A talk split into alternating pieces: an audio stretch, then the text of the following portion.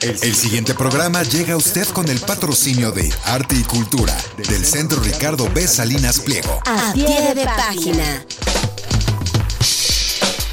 Amigas y amigos lectores, bienvenidos al programa de novedades editoriales del Instituto Mexicano de la Radio.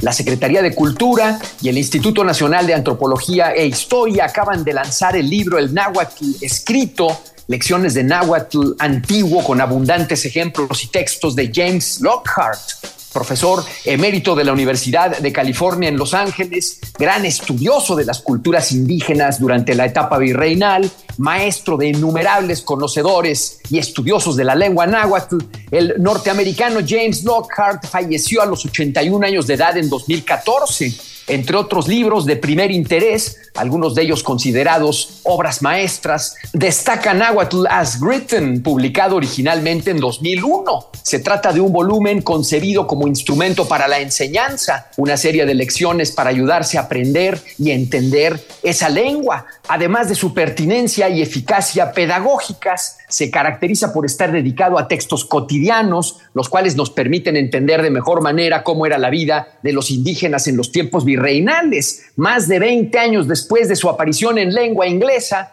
el libro ve la luz por vez primera en español, en traducción de Rodrigo y Andrea Martínez Barax y John Sullivan, bajo el sello de la Secretaría de Cultura Federal y el INA. Rodrigo Martínez Barax, uno de los traductores y editores del volumen, ha aceptado conversar conmigo y con ustedes sobre este nuevo libro y me acompaña ya delante de los micrófonos de nuestro programa. Como ustedes pueden ver, esta emisión de a pie de página va a estar particularmente interesante, así que los invitamos a que conversen con nosotros. Este programa es grabado y lo hacemos por teléfono, tanto nuestro invitado como nosotros desde nuestros respectivos domicilios en atención al programa Sana Distancia. Como sea, estamos pendientes de sus mensajes a través de Internet y para ello ponemos a su disposición las redes sociales de este programa a pie de página en Facebook y arroba a pie de página Imer en Twitter. El Instituto Mexicano de la Radio presenta A Pie de Página. Novedades editoriales desenfadadas con Fernando Fernández. A Pie de Página. Rodrigo Martínez Barax, muchas, muchas gracias por aceptar conversar con nosotros. Te mando un, un, abrazo. Gracias por estar en este programa este mediodía. Gracias a ti, querido Fernando. Oye, pues eh, es un libro formidable, no solamente por sus dimensiones, sino por todo lo que intenta. Eh, he leído un par de notas tuyas, un, obituario del eh, profesor Lockhart, también una reseña de algunos de sus libros. Y quisiera yo empezar esta conversación preguntándote cómo, cómo es que conociste eh, a, James Lockhart y si tuviste algún tipo de, de, relación amistosa con él. ¿Cómo fue, digamos, tu, tu encuentro con este gran personaje? A, James Lockhart yo desde mi, el comienzo de mis estudios históricos le tuve uh, mucha admiración. Tuve un libro muy importante de él que se llama Early Latin America, una historia de Latinoamérica y Brasil coloniales. Es fundador para mí como historiador, como, como el modelo que ahí ofrece para tratar de, de hacer una historia que vaya más allá de las generalidades o sencillamente de las regiones diferentes, sino de entender realmente los procesos. Ese libro me, influyó muchísimo. También otro libro que se publicó por entonces, Beyond the Códices, su primera antología de, de documentos, como tú dijiste, cotidianos del náhuatl. Yo lo admiraba ya mucho mucho por eso. Y, tuve la, gran suerte de que en la dirección de estudios históricos del Instituto Nacional de Antropología e Historias, donde yo trabajo, nuestro director Antonio Saborit invitara por un mes a James Lockhart a trabajar con nosotros. Y pues daba seminarios y ya desde entonces Lockhart nos ponía a dar la clase a mi hermana y a mí y a Rafael Tena y él se quedaba callado, solamente interviniendo, para ver cómo habíamos entendido su método tan genial para aprender el náhuatl que él estaba practicando con nosotros y que me, a mí me hizo un clic inmediato desde que mi hermana Andrea nos anticipó esta, este método de Lockhart para aprender náhuatl antes de su llegada. Me, me hizo clic, lo entendí perfectamente. Por las tardes ya eran seminarios más serios, leyendo documentos de los siglos XVI, XVII, XVIII. Nos visitó López Austin, nos visitó Luis Reyes, una Zanger, etcétera. Fue algo muy, muy, muy bueno. Nos unimos muchísimo durante ese mes de trabajo en México y precisamente, tal vez esté diciendo mal, creo que fue en 1994. Desde entonces él comenzó a escribir este libro. Él ya tenía una lección escrita en inglés, pero las lecciones 2, 3, 4, 5 las comenzó a escribir en español.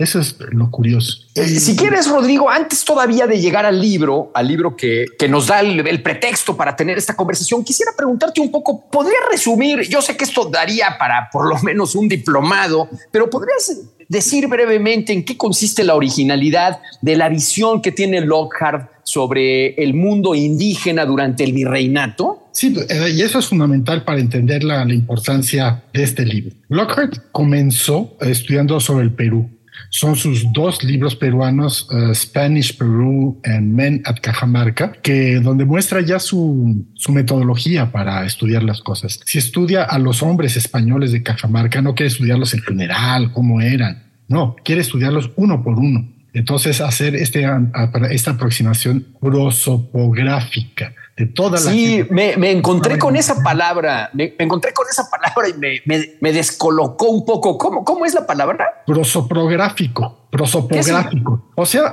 analizar uh, el método, digamos, de sociología, que en lugar de partir de generalidades hacia lo particular, más bien parte de una suma de particularidades, un método rigurosamente inductivo entonces hay que saber cómo vivir, quiénes eran los conquistadores, cuáles eran sus profesiones, cuáles habían sido sus trayectorias, etc. Y al estar haciendo estos estudios sobre el Perú, se dio cuenta que no podía estudiar a los indios porque no había información sobre ellos, más que la que habían escrito los españoles pero no hay información de los indios.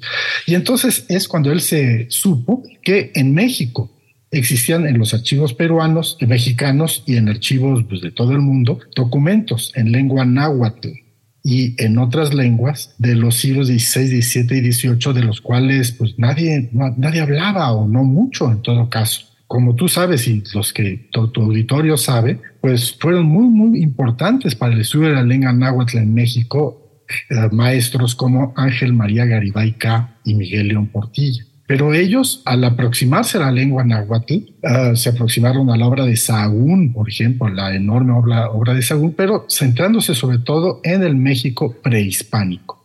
Ahora bien, lo que Lockhart descubre es que hay miles, o sea, no cientos, miles de documentos en náhuatl, pero también en otras lenguas indígenas que se producen en los pueblos de indios, en cada uno de los pueblos de indios, que son documentos, como tú dijiste, mundanos. Bueno, Lockhart les llama mundane, pero no, no sé si sea bueno traducirlos como mundanos, porque eso da una noción de frivolidad, sino cotidianos. Son documentos cotidianos y jurídicos, compraventas, cartas de pleitos, algunas crónicas, cuentas que se, que se asientan y de los más, más interesantes son los, los testamentos. Todos estos documentos escritos a la española, de acuerdo a las normas judiciales a la española, rigurosamente atendidos, aprendidos por los escribanos indígenas con, con, con los frailes franciscanos, dominicos y agustinos que hacen estos documentos. Entonces, particularmente los testamentos son riquísimos en información sobre gente rica, sobre gente pobre, sobre indios, sobre indias, de, todo tipo. Son de veras clásicos de nuestra literatura, son bellísimos, muy, muy bellos.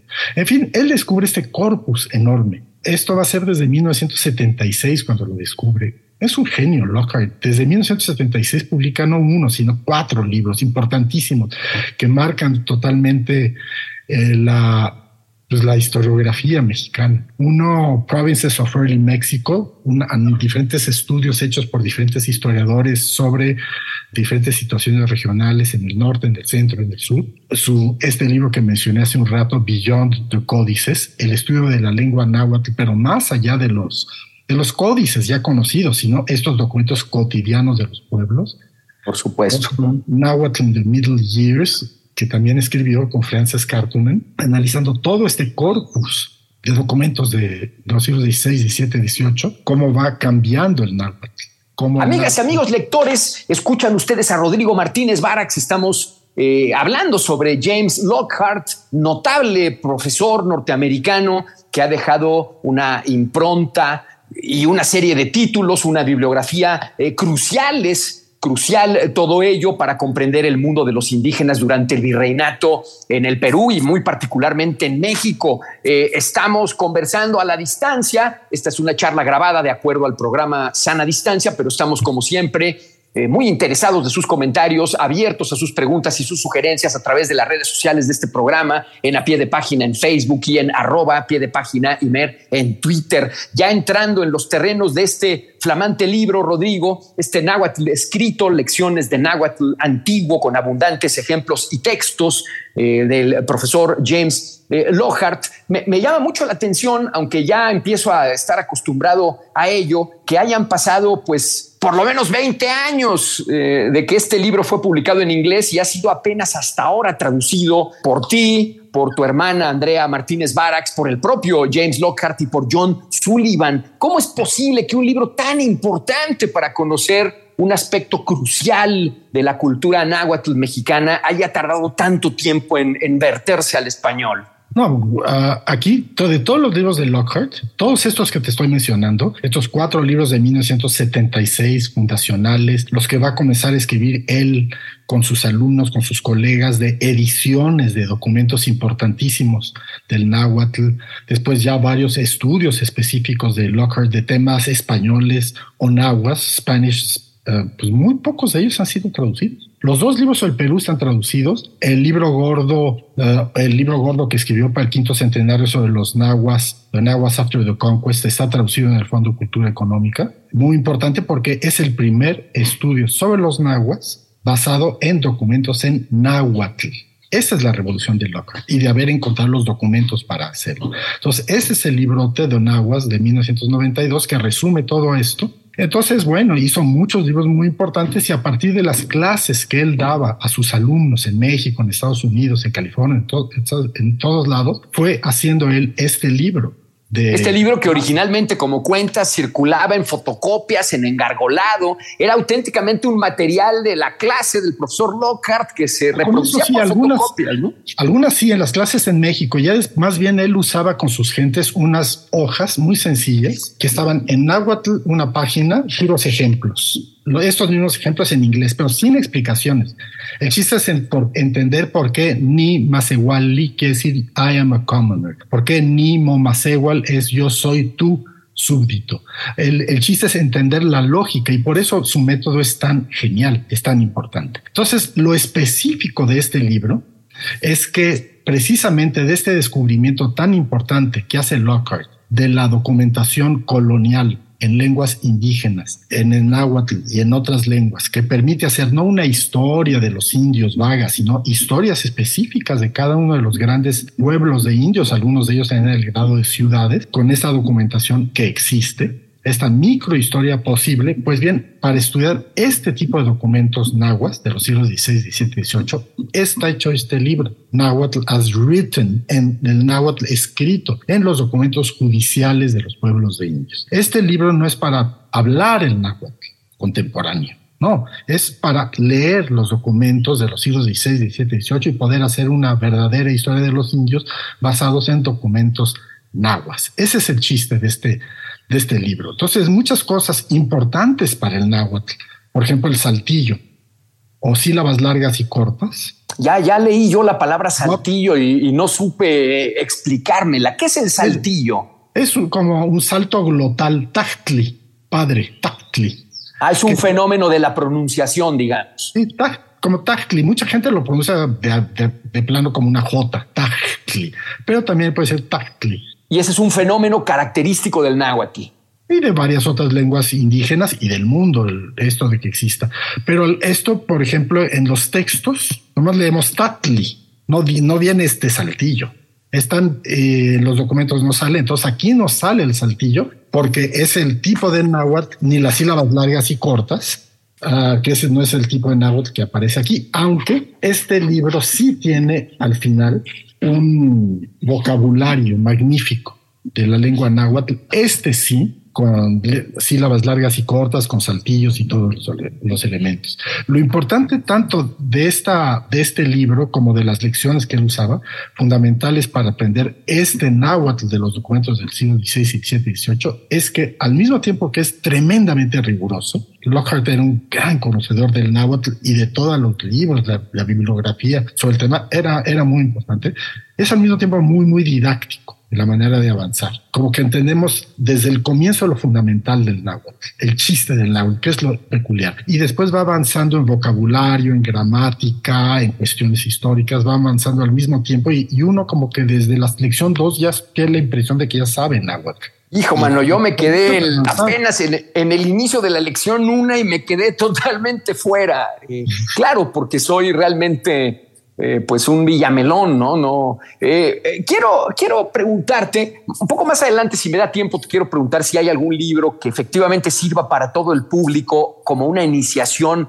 generalísima para poder leer el náhuatl eh, y que quizás no sea forzosamente la llave del náhuatl del padre Garibay, ¿no? Ya te preguntaré por eso, pero me llama la atención en el subtítulo de este, el náhuatl escrito de, de James Lockhart, cuya edición has participado como traductor y como editor, eh, el subtítulo dice Lecciones de náhuatl antiguo, es la palabra que quiero yo señalar, antiguo, con abundantes ejemplos y textos. Uno, cuando le falta la información, cuando está uno desnudo de noticias, tiende a pensar que el náhuatl es una lengua que ha quedado cristalizada y que no ha cambiado a lo largo de los años, de los siglos, y evidentemente esto no es así. ¿Qué tan diferente es el náhuatl que analiza Lockhart, que enseña a apreciar, a leer y a entender Lockhart en su libro, y el náhuatl que se habla todos los días eh, en, en la República Mexicana? Todas las lenguas, el español, cualquiera de ellas, evolucionan y por supuesto que la lengua náhuatl, al menos en el tramo que estudia Lockhart, evoluciona también mucho. Imposible conocer, sí, el náhuatl prehispánico.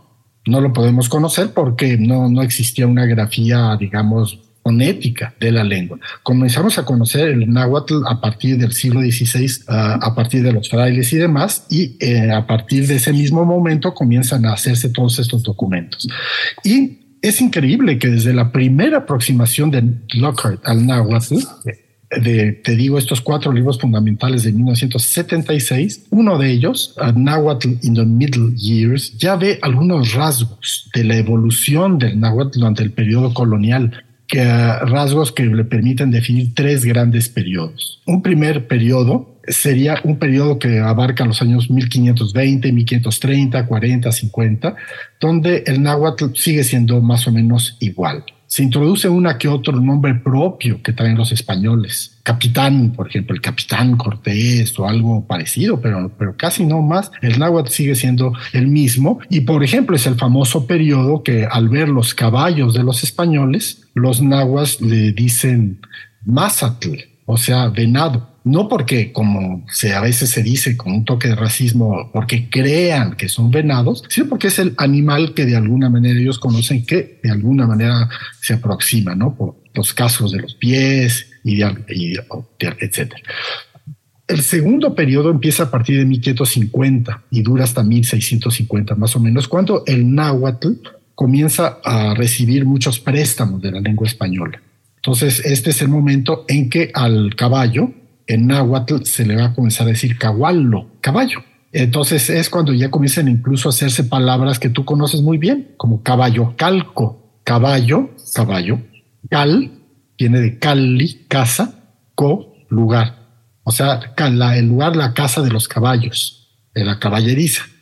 O sea, las palabras del español se introducen al náhuatl incluso hasta sin que los nahuas tengan conciencia de que es una palabra introducida, se siente así se dice muchas palabras del español. Y en la tercera fase del náhuatl, ah, ah, de, 1650 en adelante se introducen no solamente más sustantivos, sino verbos, formas gramaticales, el verbo pía, que quiere decir cuidar, atender, se vuelve uh, tener, es, es muy, muy, muy curioso. Y, bueno, la, eh, no es que en el periodo prehispánico hubiese un náhuatl puro y que fue cambiando y llegando al conjunto de dialectos del náhuatl que hoy existen, sino que ya desde el periodo prehispánico y en los siglos XVI, XVII, XVIII, XIX y hasta la fecha, ya existe una gran cantidad de formas dialectales de dialectos de la lengua náhuatl que se hablan en las diferentes regiones del país y que van a seguir evolucionando hasta llegar hasta, hasta nuestros días. Pero no es propiamente que en nuestros días esté acelerándose la, la tasa de dialectización, de dispersión. porque ya desde siempre esta ha existido y hay documentos en náhuatl que se pueden estudiar para ver el náhuatl que se hablaba en muy diferentes regiones. El náhuatl ah, que de Jalisco, el náhuatl de Yucatán, el náhuatl de Guatemala. Hay documentos en náhuatl que se escribían por allá. Eso sí, las mañas son mañas de cómo se decía, hablaba el náhuatl por allá o son mañas del escribano. Mm, pues son las cosas que tiene que resolver el historiador. Amigas y amigos lectores, él es Rodrigo Martínez Barax, él junto al propio James Lockhart, autor del libro, Andrea Martínez Barax y John Sullivan han editado y traducido un libro fundamental para conocer eh, el orbe eh, psíquico, el mundo eh, más cotidiano, por supuesto que también de los indígenas en el virreinato de la Nueva España. El libro se llama El Náhuatl escrito, lecciones de Náhuatl antiguo con abundantes ejemplos y textos. El libro lo lanza la Secretaría de Cultura y el Instituto Nacional de Antropología e Historia. Esta es una conversación grabada, pero estamos como siempre, también por supuesto en estos minutos finales eh, de la charla, de sus preguntas, de sus sugerencias, de sus comentarios a través de nuestras redes sociales, a pie de página en Facebook y arroba pie de página y mer en Twitter. ¿Cuáles fueron los principales problemas de, traducción, los principales problemas que tuvieron que enfrentar para traducir este libro del profesor James Lockhart? Durante mucho tiempo ah, perdí contacto con él, pero yo, yo seguía siendo su fan y su, y su discípulo y él lo sabía. Y en el momento en que nos volvimos a comunicar por correo electrónico, le dije, oye, sí, ¿qué onda? Nadie está traduciendo The Now Written. Dijo, yo lo estoy comencé a traducir, pero que sí hay que seguirle y hay que formar un equipo con John Sullivan, con tu hermana y conmigo. Entonces, él ya lo había él ya lo había comenzado a traducir y hubo momentos donde el trabajo de John fue más intenso, hubo momentos en el que el trabajo de mi hermana lo fue y también hubo momentos que fueron los últimos dos años antes de, el fallecimiento de Jim, cuando estuvimos muy, muy de cerca y traduje yo varios capítulos, nos escribíamos como dos o tres correos electrónicos por día. Fue la relación más intensa, más la que más aprendí eh, eh, sobre el náhuatl y sobre mil cosas que podíamos estar hablando. Fue sumamente placentero hacer ese trabajo con Jim. Todos los discípulos de Lockhart le decimos Jim, Ah, perdón que suene medio gringo, pero, pero así es. Y la mera verdad, eso muestra el cariño y la fuerte relación que tenía él con, con muchos de sus alumnos y alumnas que se volvieron tremendos nahuatlatos y que hicieron otros libros muy, muy importantes. Unos, por ejemplo, en lugar del náhuatl, otro libro sobre los mixtecos en el periodo colonial de Kevin Terraciano. Otro libro sobre los mayas del periodo colonial de Matthew Reston. Todos estos escritos con documentos en mixteco o en maya coloniales. O sea, el método de Lockhart no solamente se aplica al náhuatl, sino a todas las lenguas que, tuvieron la suerte de haber, de, que se desarrollara en ellos una literatura de esta naturaleza en los pueblos. Bueno, ya prácticamente nos vamos, Rodrigo. Eh, por ahí te lancé una pregunta, a ver si tengo tiempo de retomarla. Eh, quisiera preguntarte rápidamente, ¿cuál, es el ¿cómo decirte? Eh, la contextura del mundo indígena, la naturaleza del mundo indígena que está atrapado a veces eh, frente a la ceguera de todos nosotros en los tres siglos del virreinato, aquel que no es el indígena prehispánico ni tampoco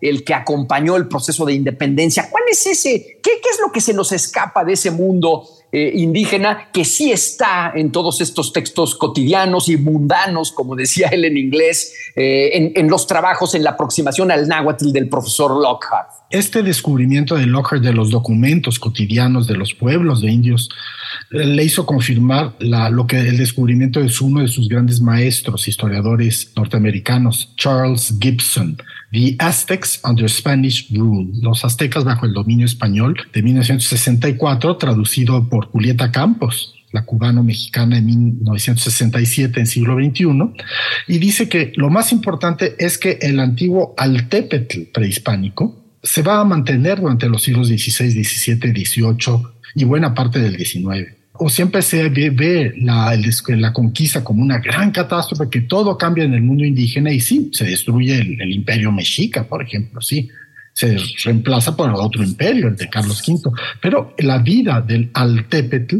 Es decir, del, del pueblo esencial, ¿no? Del villorrio, de la unidad urbana básica, ¿no? O sea, el, el reino o señorío Altepetl y se transforma en pueblo de indios con autoridades a la española, con gobernador, alcaldes, regidores, escribano, que eran capaces de escribir estos documentos para defenderse en el mundo español jurídico, porque estos documentos se hacían porque no por gusto, sino porque funcionaban en los tribunales españoles. Esta manera de, escribir documentos en lenguas indígenas era una manera de los pueblos indígenas para atravesar tranquilamente estos años terribles que fueron los siglos XVI, XVII, XVIII. Y no digo terribles solamente por los españoles, que no lo fueron tanto, sino años de epidemias y de cosas que se estaban viendo. Y precisamente esta estructura heredada de la colonia, los indios la van a tratar de mantener en los siglos XIX y posteriores cuando ya los indios no se les permite ser indios. O sea, bueno, pues ya... ya no se reconoce el carácter corporativo de sus pueblos de indios que les permite defender su integridad, sus tierras, sus tradiciones, sus lenguas. La mayoría de la gente en este país, en los siglos XVI, XVII, XVIII, eran indios, la mayoría de ellos vivían en sus pueblos, la mayoría de ellos hablaban sus lenguas. Y felizmente tenemos estos documentos que están en los archivos, que algunos, muchos de ellos están siendo publicados. Y si estudiamos libros como este, pues nos podemos aproximar a eso. Me pedías un libro sencillo, sí, yo te seguiría aconsejando a este, pero puedes, por ejemplo, tomar el Tonantzin Guadalupe de Miguel León Portilla su traducción versiada del, del relato de Valeriano sobre las apariciones guadalupanas del Tepeyac en lengua náhuatl, que es del siglo XVI, y entre tratando de entenderle entre cada verso en español y en náhuatl y con algunas nociones que se le pueden ir pescando a, a otros libros, pues así es una manera, esta es una manera sumamente placentera de, de acercarse a la lengua náhuatl. Le pues, criticaban a León Portilla de haber hecho, de traducir como que en versitos, pero es sumamente didáctico y placentero y, y bueno pues ya te contaremos cómo nos va. Rodrigo Martínez Barax, con gran afecto y admiración, te felicito por todo lo que has hecho y ahora por este nuevo trabajo, el Náhuatl, escrito lecciones del Náhuatl antiguo, con abundantes ejemplos y textos que has editado y traducido con el propio autor James Lockhart, Andrea Martínez Barax y John Sullivan. Te mando un fuerte abrazo, gracias de verdad. Igualmente, qué gusto, Fernando. Amigas y amigos lectores, no dejen de sintonizarnos. Todas las semanas estamos pendientes de traer hasta ustedes al menos una mínima parte de lo mucho espléndido que se publica aquí y allá. Hemos estado con ustedes en la producción de Ana Ramos, Natalia García en los controles técnicos. Se despide de ustedes su amigo, lector como ustedes, Fernando Fernández. Este programa fue patrocinado por Arte y Cultura del Centro Ricardo B. Salinas Pliego, una producción de Grupo Imer. Somos Radio Pública. A pie de página. Novedades editoriales desenfadadas con Fernando Fernández.